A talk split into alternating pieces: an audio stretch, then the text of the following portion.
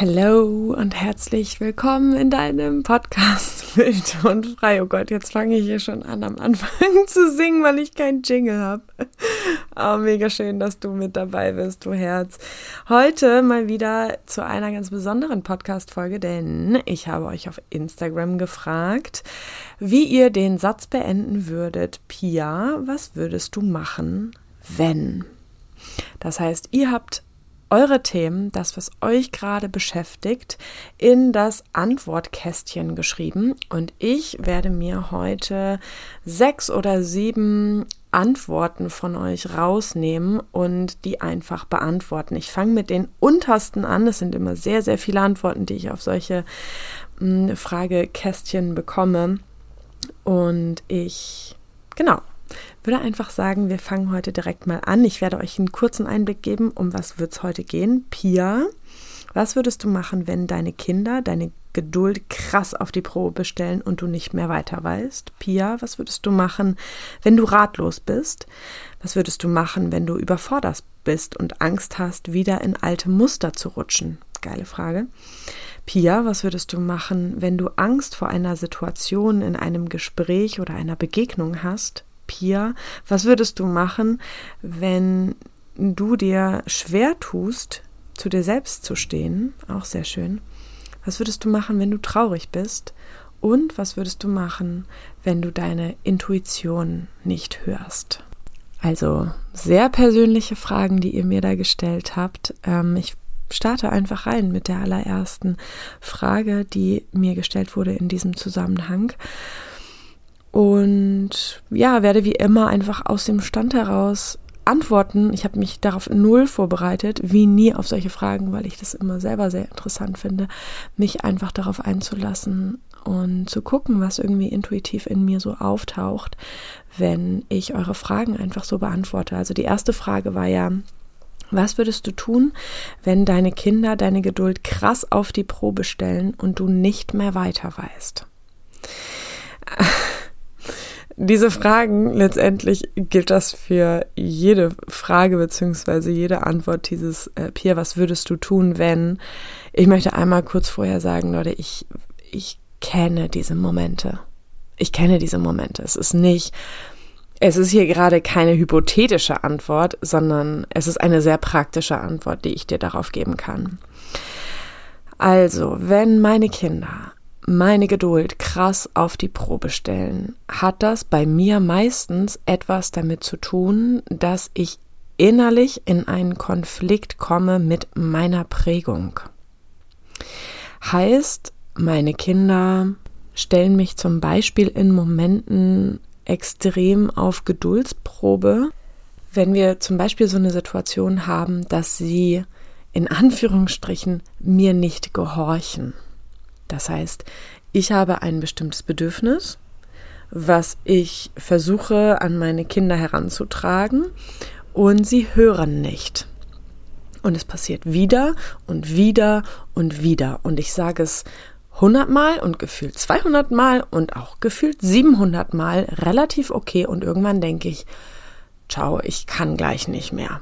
Ich bin gleich am Ende. Und ich habe keine Ahnung, wie ich das, was ich gerade mh, dir sagen möchte, was ich gerade durchsetzen möchte, wirklich in die Tat umsetzen kann mit euch. Das ist die eine Ebene. Und auf der anderen Seite kann es mich zusätzlich nochmal mehr auf die Probe stellen, dass sie nicht hören. Und das meine ich auf der Ebene mit meiner Prägung. Ich habe an der einen oder anderen Stelle früher schon mal gesagt, klar, wenn wir das erste Mal und auch das zweite Mal Eltern werden, aber gerade insbesondere beim ersten Mal, dann ist ja so ein super bekannter Satz, na, ich weiß ja nicht, wie es ist als Mutter. Ich weiß ja gar nicht, wie man eine gute Mutter ist. Ich weiß ja gar nicht, wie man überhaupt Mutter ist. Und ich glaube, das stimmt nicht. Ich glaube, wir haben in uns allen sehr, sehr, sehr genau abgespeichert, wie man als Mutter ist und wie man mit unerzogenen Kindern umgeht. wie man mit wütenden Kindern umgeht, wie man mit traurigen Kindern umgeht, wie man mit Kindern umgeht, die nicht gehorchen und so weiter und so fort. Das heißt, wir selber haben ja, als wir ein Kind waren, eine bestimmte Erfahrung gemacht mit unseren Eltern, wenn wir eine bestimmte Emotion oder irgendein bestimmtes Verhalten zum Beispiel gezeigt haben. Und genau das hat sich ganz tief in unserem Unterbewusstsein abgespeichert und wird in besonders stressigen Situationen wie reaktiviert und das sind die Momente, die du vielleicht auch kennst oder die ihr vielleicht auch kennt. Ich kenne sie auf jeden Fall, wo ich in super stressigen, egal wodurch, aber super stressigen Situationen kurz davor bin, genau solche schlimmen Dinge zu sagen, wie ich sie damals als Kind gehört habe. Und selber zutiefst erschrocken bin darüber. So, und all das, was ich gerade erzählt habe, zielt extrem darauf ab, was ich jetzt sagen möchte, nämlich wir haben es zu, zum einen zu tun damit, dass unser Nervensystem extrem in der Anspannung ist, wenn wir im Stress sind. Und Menschen geraten durch unterschiedliche Situationen, Personen, Reaktionen, Aktionen, Nichtreaktionen oder Nichtaktionen in inneren Stresszustand. Das heißt, unser Nervensystem wird immer angespannter. Wir werden immer angespannter. Und das kann allein dadurch hergestellt werden, in Anführungsstrichen, dass sich mein Kind nicht so verhält, wie ich es gerne möchte, dass es sich verhält. Je angespannter ich bin, desto unfreier werde ich in meinem Denken, in meinem Fühlen, in meinem Handeln. Ganz wichtig. Das heißt, das, was wir ja, glaube ich, eigentlich alle mit unseren Kindern leben wollen, ist wilde Freiheit für uns, für unsere Kinder, bedürfnisorientierte, bindungsnahe Begleitung von unseren Kindern. Das heißt, je angespannter wir werden, desto weniger können wir das, was wir eigentlich wollen, tatsächlich tun. Und das ist die eine Ebene die natürlich darauf abzielt, dass wir unbedingt, unbedingt darauf achten dürfen, wann unser Nervensystem angeht, wann wir angespannter werden, wann wir gestresster werden, wann sich unser Denken, Fühlen und Wollen und Handeln einengt, die immer fester werden, körperlich, seelisch, also emotional und geistig, also gedanklich. Das sind so die drei Pfeiler, die drei Parameter, an denen ich dann in solchen Situationen abchecke, sag mal, okay, krass, ich merke gerade, ich komme in eine Anspannung. Vielleicht kann ich es direkt verstehen, vielleicht kann ich es auch erstmal nicht verstehen, warum ich so angespannt bin.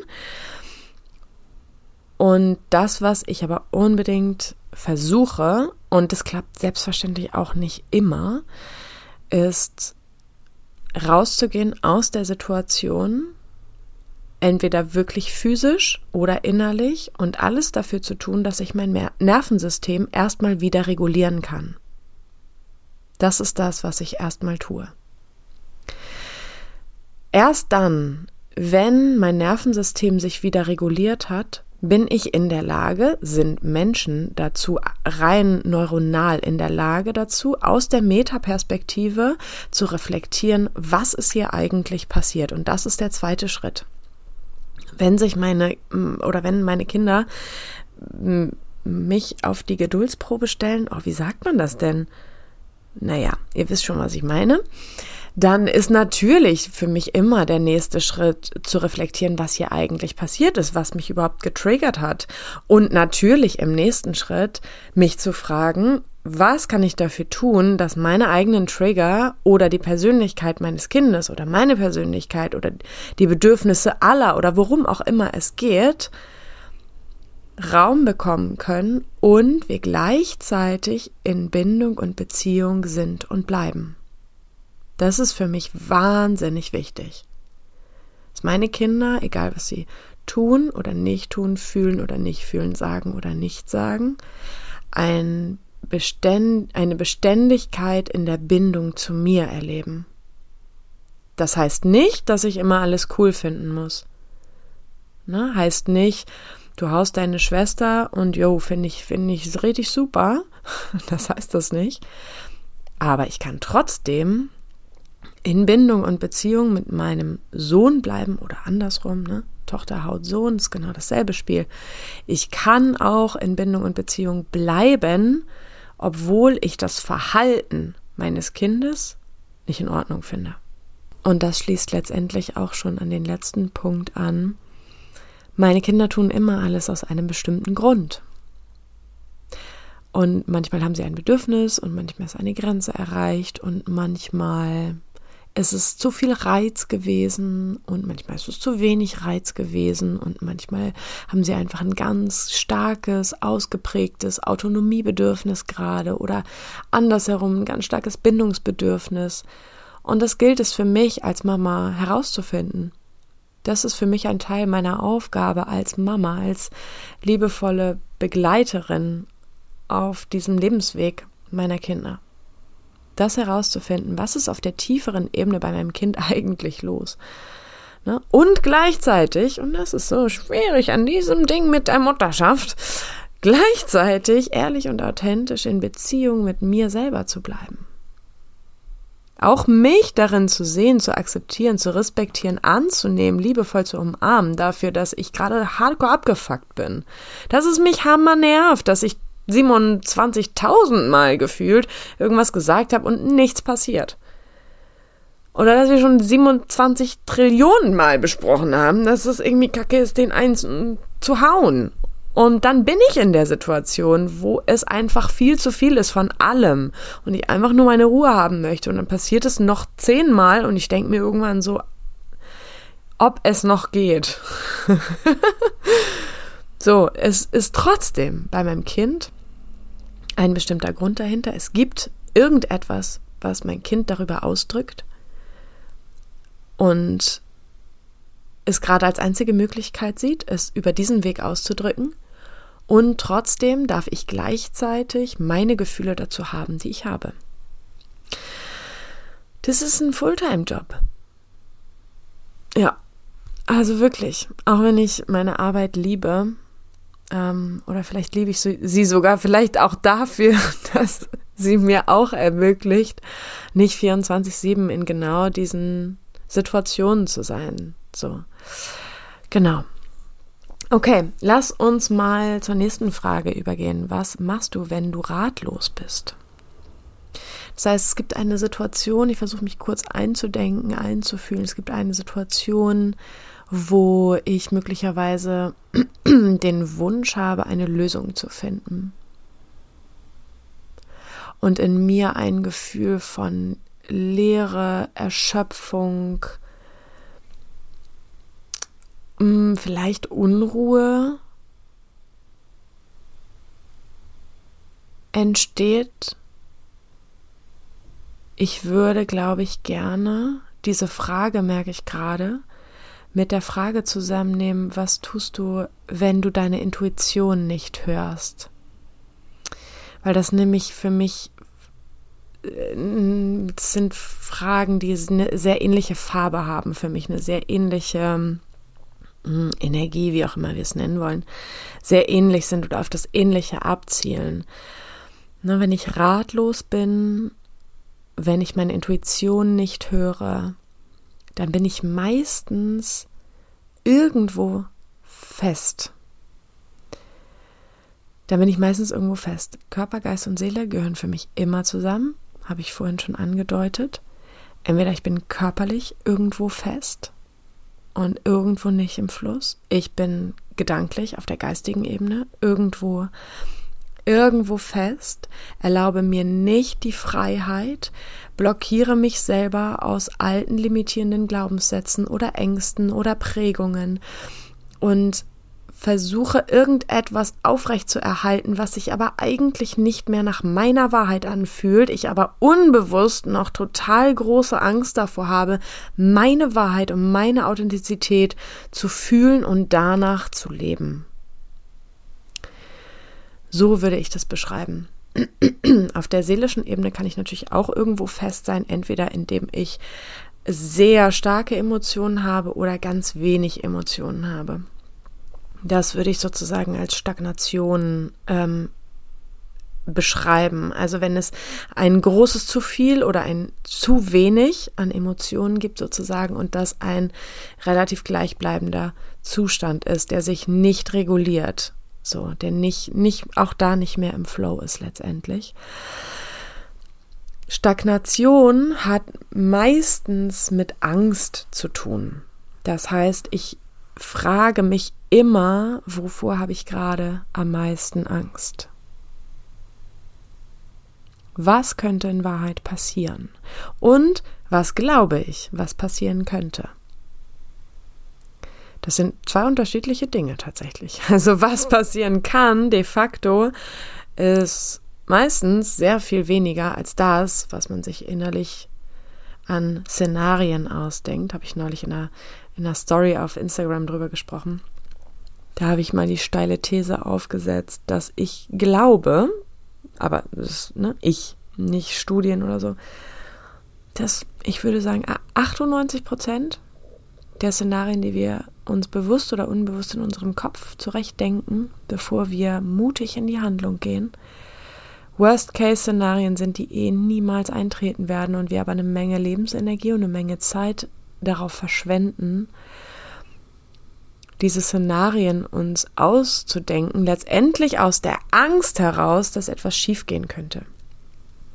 So, das heißt, Angst blockiert Intuition und Angst blockiert auch die Lösung zu finden. Deswegen habe ich diese beiden jetzt gerade zusammengetan, weil meine Lösung, mein Weg, mein Leben lebe ich intuitiv. Das heißt, meine Intuition bringt mir die Lösung. Zum Beispiel dann, wenn ich ratlos bin. So. Pia, was machst du, wenn du überfordert bist und Angst hast, wieder in alte Muster zu rutschen? Hm. Eigentlich eine sehr passende Frage zu der ganz am Anfang. Äh, wenn ich Angst davor habe, wieder in alte Muster zu rutschen, dann, also, andersherum, ich rutsche in alte Muster, wenn meine Anspannung extrem hoch ist und ich in alten Kindheitsverletzungen getriggert bin. Heißt, wenn im Hier und Jetzt mit anderen Menschen oder mit Menschen aus meinem Leben, aus meinem näheren Umfeld Situationen entstehen, wo ich auf einmal mich ähnlich fühle, wie ich mich damals meistens mit Mama, Papa in einer Situation gefühlt habe, wo ich eine große Verletzung gefühlt habe und diese Verletzung nicht begleitet wurde von meinen Eltern oder anderen Bezugspersonen und ich quasi ich und mein System diese, diesen Schmerz von damals nicht zu Ende fühlen konnten. Und genau das hat dann dazu geführt, dass dieses Gefühl weiter in uns lebt und eben nicht zu Ende gefühlt ist.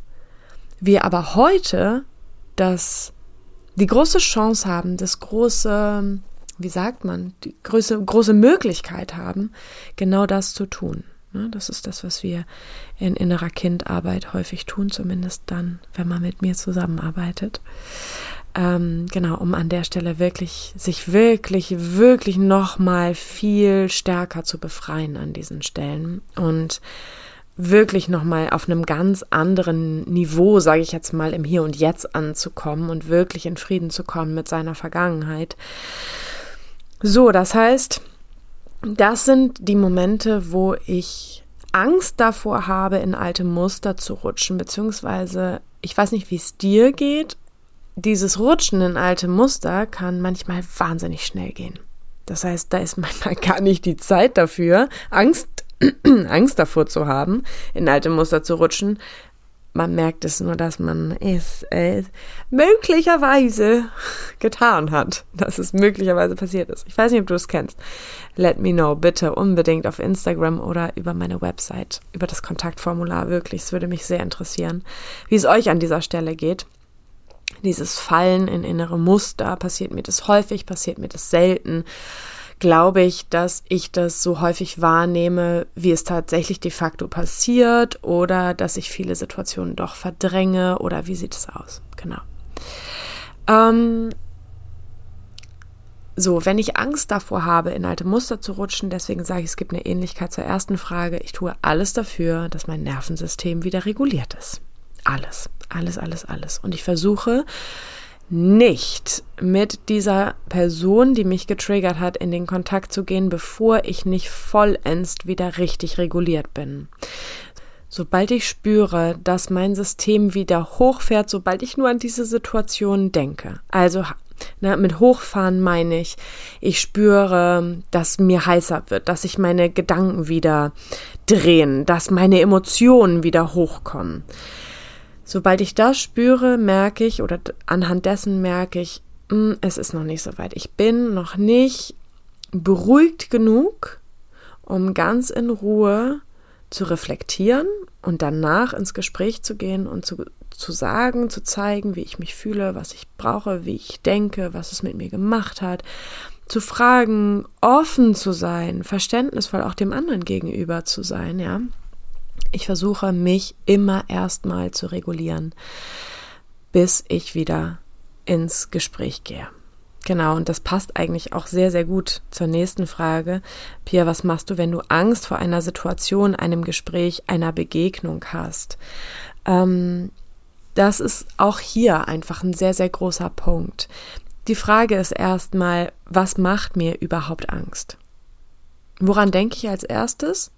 Und was gibt es für Ebenen darunter, die mir gerade noch nicht bewusst sind?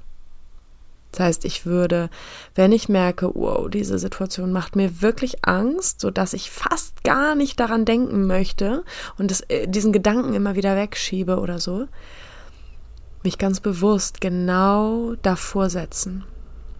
Ich habe neulich schon mal gesagt, einer der liebsten Stellen in meinem liebsten, auf meiner liebsten Kinderkassette aus meiner Kindheit war eine Stelle, wo gesagt wurde, schau deine Angst ins Auge, dann kannst du immer noch davonrennen. Und that's it einfach das ist das, was mich so häufig ermutigt, meine Angst ins Auge zu sehen. Und ja, und ich weiß auch, ich weiß ja, wer diese Frage gestellt hat, ich weiß auch, dass du weißt, dass es nach der Angst immer leichter wird und schöner wird und großartiger wird. Aber diese Angst die fühlt sich für unser System ja erstmal wahnsinnig real an. Das heißt, auch hier spielt unser Nervensystem eine extrem große Rolle darin. Wir dürfen aber merken, dass unser Körper auf etwas reagiert, was de facto vielleicht gar nicht so bedrohlich ist, wie sich das erstmal für unser System anfühlt. Und da komme ich auch ein Stück zurück auf das, was ich am Anfang meinte mit den inneren Anteilen. Es kann sein, dass kindliche Anteile von dir, von uns, Angst haben vor einer bestimmten Situation, vor einem bestimmten Gespräch, vor einer bestimmten Begegnung. Ne? Angst davor haben, wovor eigentlich? Kindliche Anteile haben meistens Angst davor, sich wieder so zu fühlen wie damals. Und meistens hat das was mit Machtlosigkeit und Ohnmacht zu tun bitte überprüfen für dich. Kindliche Anteile erkennst du meistens daran, dass du dich machtlos und ohnmächtig fühlst. Und meistens ist das die Angst unter der Angst ne, vor der Situation, vor dem Gespräch, vor der Begegnung. Vielleicht ist es bei dir auch was anderes, dann ne, super, super gut, wenn du da einfach ehrlich und authentisch mit dir bist. Aber es kann gleichzeitig eben auch andere Anteile geben, die eigentlich wissen, mein Gott nochmal, es kann ja gar nicht so viel Schlimmes passieren. So, das sind meistens nicht kindliche Anteile. Das sind andere Anteile von uns. Auch die zu spüren, zu stärken, sich natürlich auch zu fragen, so, wie kann ich die größtmögliche Sicherheit in mir finden dafür, dass ich welchen Output am Ende habe? Was, was ist das eigentlich, was du dir wünschst an Output aus der Situation, aus dem Gespräch, aus der Begegnung? Was willst du eigentlich erreichen? Ne? Und mit diesem erwachsenen Anteil, der eigentlich weiß, ich brauche mir nicht, nicht, nicht diese großen Gefühle und Ängste machen, die ich hier jetzt gerade eigentlich verspüre, der wünscht sich ja irgendetwas, irgendetwas Bestimmtes. Ist das realistisch? Ist dieser Wunsch, Wunsch realistisch? Ist das, was du dir an Output wünschst, nur von dir abhängig? Oder wünschst du dir auch ein Output, der maßgeblich vom anderen abhängt? Oder maßgeblich durch den anderen beeinflusst werden muss oder werden kann? Auch nochmal ganz, ganz wichtig, immer vor Gesprächen, ähm, die uns vielleicht ein bisschen unwohl sind. Oh, mein Fuß schläft gerade ein. Ähm, immer auch zu gucken, ne, wo ist mein Eigenanteil und wie kann ich wirklich in meiner Eigenmacht darauf wirken, dass am Ende, dass ich am Ende X reingebe und Y rausbekomme. Das klingt jetzt sehr viel runter, also es ist sehr, sehr, sehr runtergebrochen, das weiß ich. Ne? Natürlich laufen, läuft zwischenmenschliche Kommunikation leider meistens nicht so, dass man X reingibt und Y rausbekommt. Aber wir können uns ne, das so runterbrechen, dass es für uns so einfach wie möglich zu überblicken, zu strukturieren, zu reflektieren ist. Dafür hilft es, ne? Was möchte ich reingeben? Wie kann ich diese Situation aktiv oder passiv beeinflussen? Mit, mit, oder auf welchen Ebenen, mit welchen Strategien? Um was am Ende, ja, eigentlich rauszubekommen oder mir zu wünschen. Genau, so. Ähm, Pia, was tust du? Vorletzte Frage. Wenn es dir schwer fällt, zu dir selbst zu stehen, dann bin ich auch meistens in einem äh, kindlichen Anteil. Wenn ich es, wenn es mir schwer fällt, zu mir selber zu stehen, dann habe ich auch meistens Angst. Angst vor Ausschluss, Angst vor Beurteilung, vor Verurteilung anderer Menschen, Angst davor, komisch gefunden zu werden, zu viel zu sein, zu doll zu sein, zu emotional zu sein, zu rational zu sein. Und das sind meistens kindliche Anteile in mir. Das heißt, was ich aktiv tue, ist innere Kindarbeit. Innere Kindarbeit, innere Kindarbeit. Um auch meine Mitte, mein Lot wieder zu finden in meinem Erwachsenenanteil. Aus dem heraus ich im Hier und Jetzt fühlen und denken und wollen und handeln und gestalten möchte. Ja. Prüf das gerne mal für dich, wie das bei dir ist. Letzte Frage, Pia, was tust du, wenn du traurig bist? Natürlich allererste Antwort, meistens weine ich. Ähm, ich bin tatsächlich ein Mensch, es ist ja bei, bei vielen Menschen sehr unterschiedlich, was die Emotionen angeht, was ich auch immer wieder im Podcast und auf Instagram thematisiere. Habe neulich auch über Primär- und Sekundär-Emotionen gesprochen. Mm, es gibt ja Menschen, die zum Beispiel gar nicht unbedingt Trauer fühlen, sondern häufig Wut. Oder andersrum. Sie sind eigentlich wütend und werden dann traurig. Äh, oder zeigen Trauer. Mm, bei Trauer ist es in mir eine sehr reine Emotion, sage ich jetzt mal. Also ich bin ein emotionaler Mensch in alle Richtungen. Im Wütendsein, im Traurigsein, im Freudigsein, im mich lebendig fühlen, im Spaß haben. Ich bin einfach sehr präsent und ich bin sehr lebendig. Ich bin sehr, sehr da und ich bin sehr, sehr in diesem Leben und nehme sehr, sehr, sehr viel wahr. Und das heißt, dass wenn ich traurig bin, ist meistens eben auch der Impuls da, tatsächlich zu weinen. Und damit tue ich mich auch mittlerweile überhaupt gar nicht mehr schwer. Ich habe früher Weinen mit ähm, zu weich sein, sich sehr verletzlich zeigen, sich zu verletzlich zeigen, sich so verletzlich zeigen, dass man noch mehr Gefahr läuft, verletzt zu werden, assoziiert. Und so ist es schon, ich würde sagen, drei, vier Jahre ungefähr nicht mehr. Und jetzt auch so seit zwei Jahren ungefähr tatsächlich irgendwie gar nicht mehr. Das ist gar kein Gedanke mehr von mir. Also ja, ich zeige mich mit meiner Trauer einfach letztendlich auch egal wem. Also natürlich ist jetzt, das ist jetzt gerade ein bisschen übertrieben gesagt, aber na, ich zeige mich meinem Partner so, ich zeige mich meinen Eltern so, ich zeige mich meinen Freundinnen so, meinen Freunden so. Ähm, wenn ich geweint habe und dann ich habe neulich eine Story aufgenommen, nachdem ich irgendwie zwei Stunden lang geweint habe, dann zeige ich mich euch so. Dann zeige ich ne, mich den Menschen so, wenn ich mein Kind aus dem Kindergarten abhole, weil das bin halt gerade ich und das ist menschlich und so möchte ich leben. Das heißt nicht, dass ich Menschen vollheule mit ne, und irgendwie überflute. Aber wenn ich eben, wenn man mir ansehen kann, dass ich gerade traurig bin oder wenn man mir ansehen kann, dass ich die letzten zwei Stunden geweint habe, dann ist das genauso okay, als wenn man mir ansieht, dass ich todesglücklich bin und frisch verliebt bin. Dann bin ich genauso richtig und genauso gut und genau dasselbe gilt auch für dich. Ja, ich frage mich selbstverständlich immer, was der Auslöser war und ob der Auslöser, den es im Hier und Jetzt gab, ein Grund hat, der wirklich nur mit dem Hier und Jetzt zu tun hat oder auch mit meiner Vergangenheit.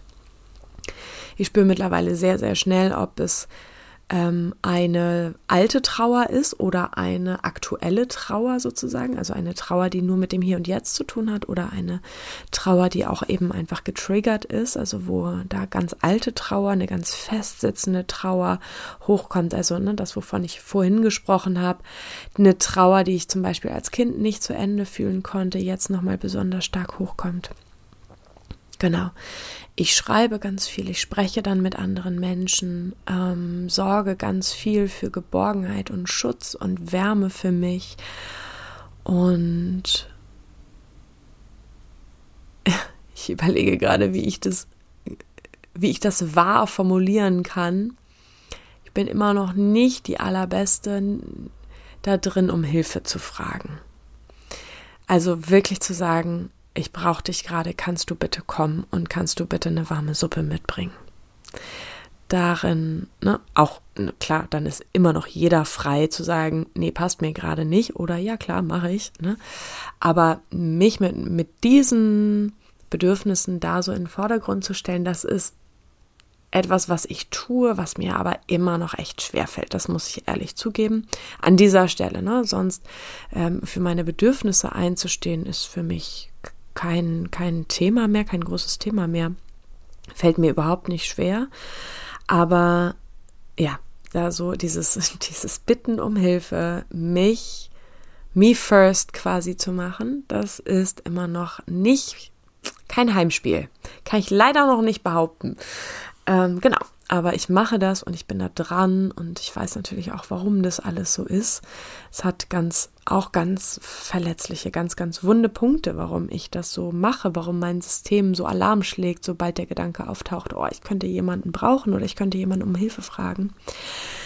Genau, ähm, so lange Rede, kurzer Sinn, darin übe ich mich auch. Ich zeige mich damit, ähm, genau, was aber eben nochmal ein Unterschied ist zum jemanden wirklich um Hilfe bitten.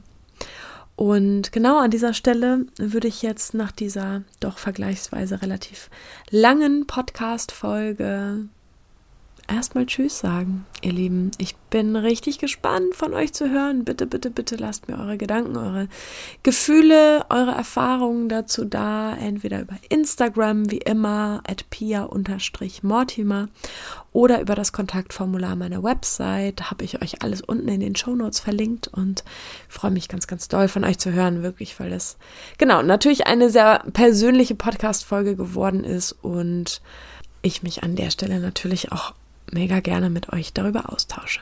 So. Einen wunderschönen Wild- und Freitag. Happy Wild- und Freitag, du Herz. Ich wünsche dir einen wundervollen Tag. Hab einen schönen Morgen, Mittag, Nachmittag, Abend, Nacht, je nachdem, wann du mich gerade hörst. Und ich schicke dir ganz herzliche Herzensgrüße aus Hamburg. Bis zum nächsten Wild- und Freitag, du Herz. Ciao.